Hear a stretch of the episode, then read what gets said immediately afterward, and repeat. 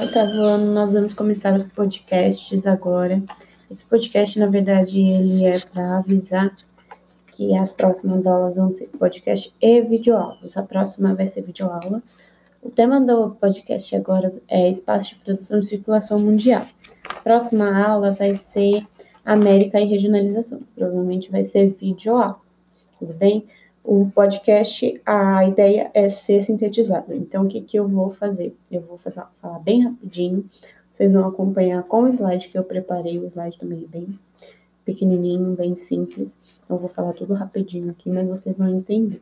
Então, para a geografia, a gente não fala em uma revolução industrial, como a história fala da primeira revolução industrial. A gente fala em três revoluções, porque a gente vê três tipos de revoluções é, de forma trabalhista, ou seja, três formas de se encarar modo de produção trabalhista.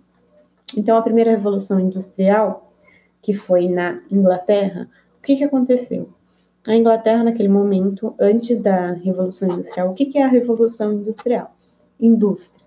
Antes da, daquele momento, não se tinha indústria tá? Você tinha o artesanato, as pessoas utilizavam as mãos para produzir tudo o que tinha. Então, por que, que foi na Inglaterra?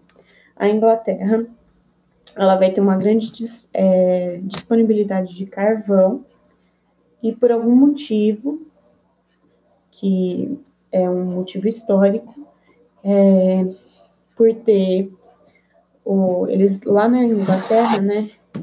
Não sei se vocês sabem, mas todas essas é, como é que é o nome? Essas, esses, essas companhias de trem que tem aqui, ferrovias, seu nome, que tem aqui no Brasil, elas foram patrocinadas por ingleses. Então, o que, que acontece? A grande descoberta que impulsionou a Revolução Industrial ocorrer na Inglaterra foi que lá ocorreu a descoberta da máquina a vapor, e tudo isso foi impulsionado por quê? Porque eles utilizaram o carvão mineral que tinha dentro do, que eles achavam isso dentro do território da Inglaterra, e a partir disso, isso impulsionou é, essas indústrias. Então, o que, que acontece? Além das indústrias surgirem naquele local, eles tinham mão de obra. Por quê? O que, que vai ocorrer mão de obra humana para trabalhar nas indústrias? O que, que, o que, que vai ocorrer antes dessa revolução industrial? Antes da Revolução Industrial, vocês já devem ter visto um filme, aqueles Orgulho e Preconceito, aqueles filmes românticos. Toda a população da Inglaterra vivia nas áreas rurais. E aí o que, que vai acontecer? Por vários problemas, lá, vários motivos, os ingleses todos trabalhavam nas áreas de tecidos, nas áreas de tecelagem. E aí o que, que vai ocorrer? É, essa produção de tecelagem, ela vai, vai ocorrer um processo meio de assim, expulsão das pessoas do campo para as grandes cidades. E aí essas pessoas que vão para grandes cidades, elas vão acabar trabalhando nessas indústrias, assim, no resumo mais resumido da história. E Londres vai se tornar essa grande capital financeira e industrial, e o que, que vai acontecer? Gente, essas indústrias no começo eram indústrias que. Eu falei isso para você, a gente estudou isso. Eram indústrias assim que tinham uma questão trabalhista muito complicada, tá? Mas sem mais delongas. Então, máquina a vapor, Inglaterra, carvão mineral. Tudo bem. Segunda Revolução Industrial. Qual que é a diferença? Gente, carvão acaba, tá? Então, a segunda Revolução Industrial não vai ser na Inglaterra.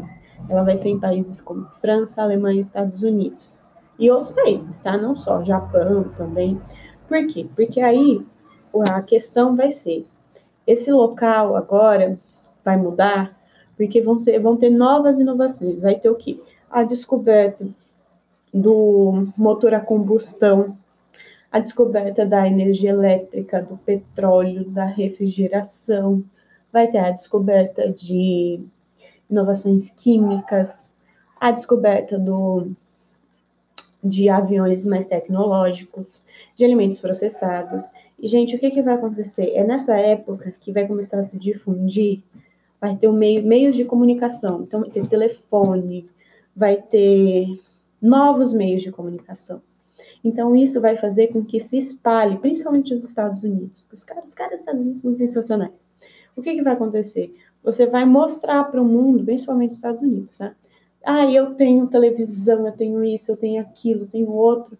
Então, vai começar a mostrar para o mundo que eles têm acesso a essas inovações tecnológicas. Então, isso vai se espalhar para o mundo todo.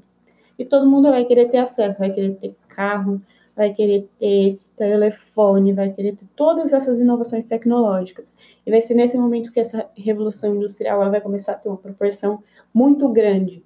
Só que isso vai gerar o quê? Aquelas pessoas, eu acho que fez barulho aí, gente. Tecnologia falha. Enfim, vai atingir alguns países e outros não. Tudo bem? Resumão. Terceira revolução industrial no olho da geografia. Tá falando bem rápido é a revolução mais tecnológica. O nome que a geografia dá para essa teoria é Revolução Técnico-Científica Informacional. Vamos agradecer principalmente ao Japão, tá? Porque o Japão é pioneiro nessa questão por causa de uma coisa chamada nanotecnologia, tudo bem? Barulhos externos, gente, porque tem barulhos aqui em casa, cachorro latino, tá lavando roupa, então vai ter barulhos externos nesse momento, peço desculpa. A revolução técnico-científica para geografia são revoluções mais assim, anos 80, 90, anos 2000, quando a gente vai ver o ápice da tecnologia em áreas de robótica, nanotecnologia, eletrônica, genética, biotecnologia, telecomunicação. Vai ser quando o que, que vai acontecer? A tecnologia ela vai acabar tirando postos de trabalho. Tudo bem? Mas, e são postos de trabalho completamente diferentes dos postos de trabalho que a gente tinha na primeira Revolução Industrial.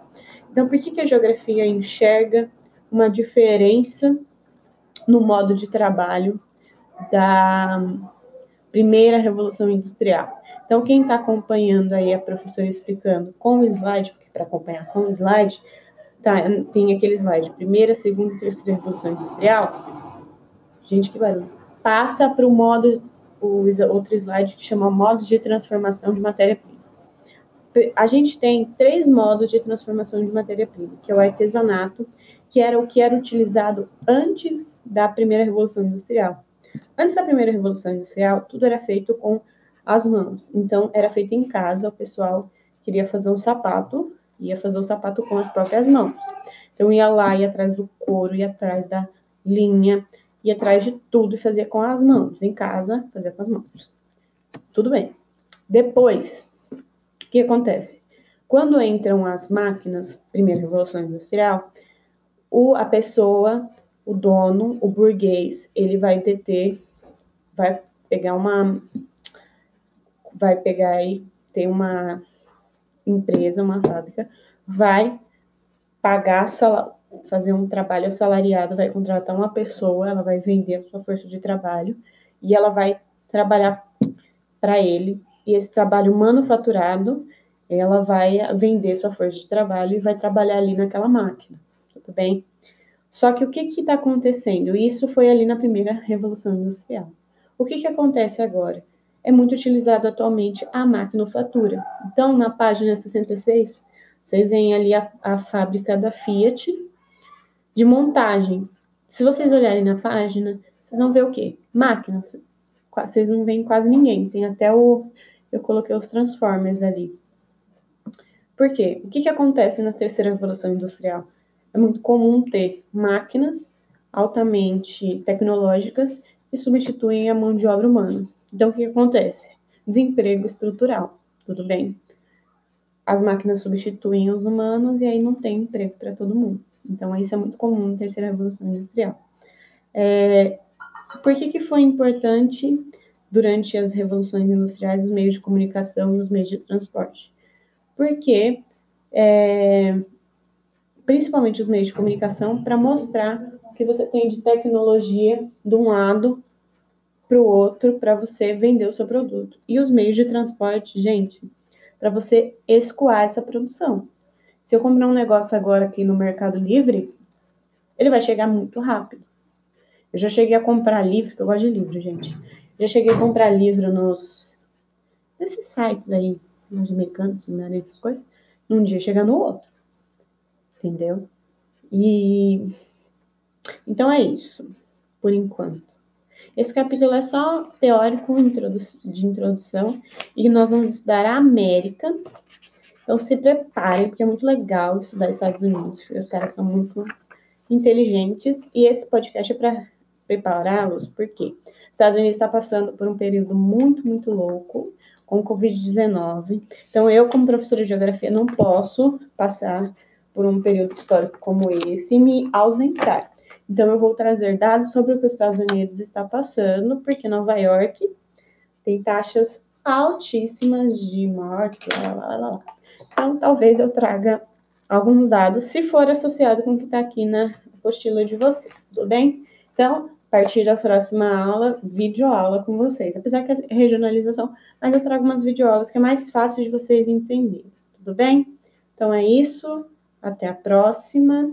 Se vocês acharem que ficou baixo o podcast, por favor, me avisem que a Profs gosta de retorno de vocês, tá? Então é isso, até mais.